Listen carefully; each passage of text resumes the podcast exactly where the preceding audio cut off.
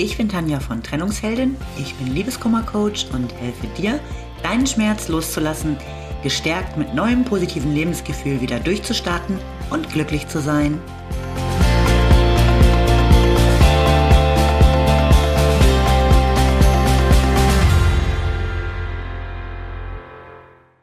Hallo, schön, dass du wieder da bist. Mein Thema heute ist ein ganz anderes, als ich eigentlich geplant hatte. Ich bin heute mit meinem Podcast auch richtig spät dran. Ähm, der erscheint ja normalerweise immer ganz früh am Freitagmorgen. Mittlerweile ist es schon fast Freitagnachmittag. Aber ich war heute Morgen bei einer Beerdigung. Und das wird jetzt auch das Thema der heutigen Folge beeinflussen. Denn es bleibt ja irgendwie auch gar nicht aus, dass man danach nochmal über einiges nachdenkt. Besonders präsent ist nach so einem Anlass ja das Gefühl der Vergänglichkeit.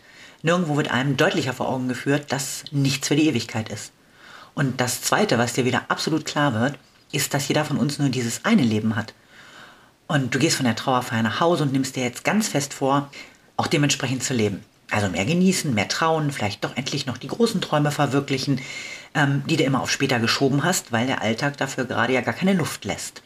Und am nächsten Tag hat genau dieser Alltag dich dann doch wieder fest im Griff und der gute Vorsatz, jetzt aber wirklich etwas anders zu machen, schlummert wieder so vor sich hin. Aber weißt du was? Jemand, der weiß, dass er nicht mehr lange zu leben hat, der liegt nicht da und denkt sich, gut, dass ich immer extrem viel gearbeitet und mir keine Zeit für mich selbst gegönnt habe.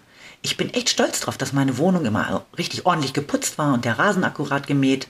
Alles richtig gemacht, dass ich mich nicht getraut habe, mich äh, aus der schlechten Ehe zu verabschieden. Das sind nicht die Gedanken eines Menschen, der genau weiß, dass es nun eben keine zweite Chance mehr für ihn gibt. Tenzin Kiyosaki war buddhistische Nonne und hat Sterbende in einem Hospiz in New York auf ihrem letzten Weg begleitet und hat ein Buch über The Three Regrets geschrieben, also die drei Dinge, die Sterbende am meisten bedauert haben. Und das ist ganz spannend. Erstens, Träume nicht verwirklicht zu haben.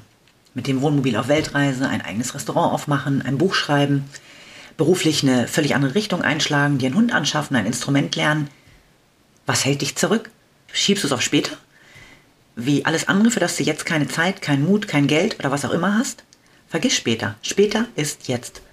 Fang damit an, dich mit der Umsetzung deiner Träume auseinanderzusetzen, wenn du nicht zu den Menschen gehören willst, die irgendwann zurückblicken und erkennen müssen, dass es eben keine Chance mehr dafür gibt.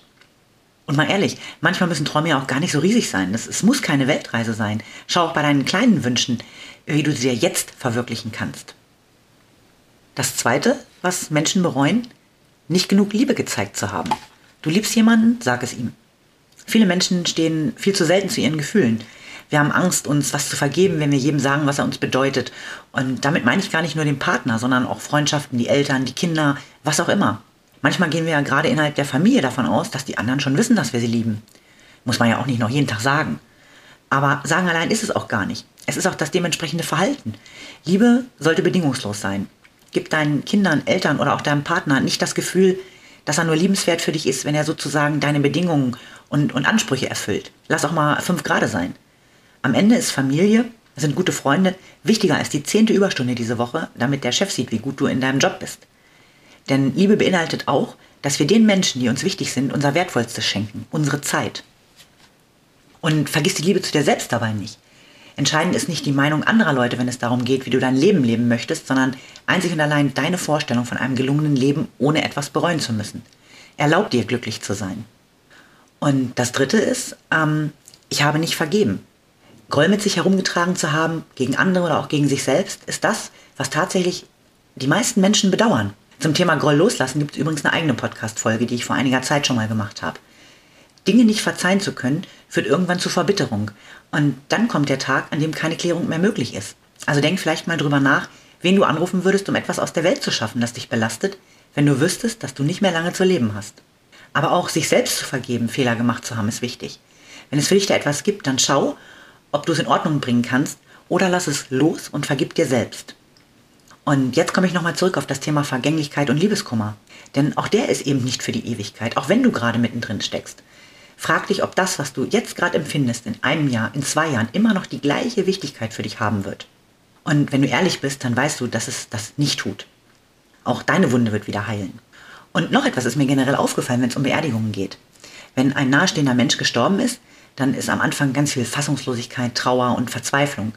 Und von den meisten Menschen wird die Zeit bis zur Beerdigung als überaus belastend empfunden.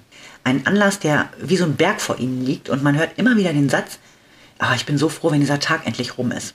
Und man spürt danach auch so richtig die Erleichterung, dass es jetzt vorbei ist. Klar, jetzt kommt natürlich die Zeit, sich mit der Trauer und dem Verlust auseinanderzusetzen.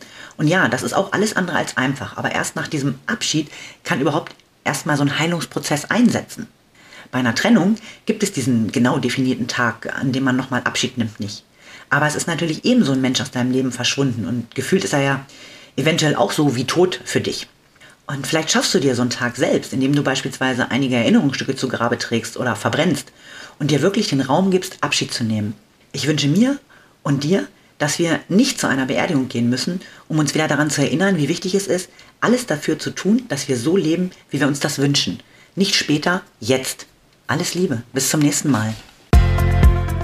Lieben Dank fürs Zuhören. Du findest mich auch bei Instagram und Facebook oder auf meiner Website unter www.trennungsheldin.net.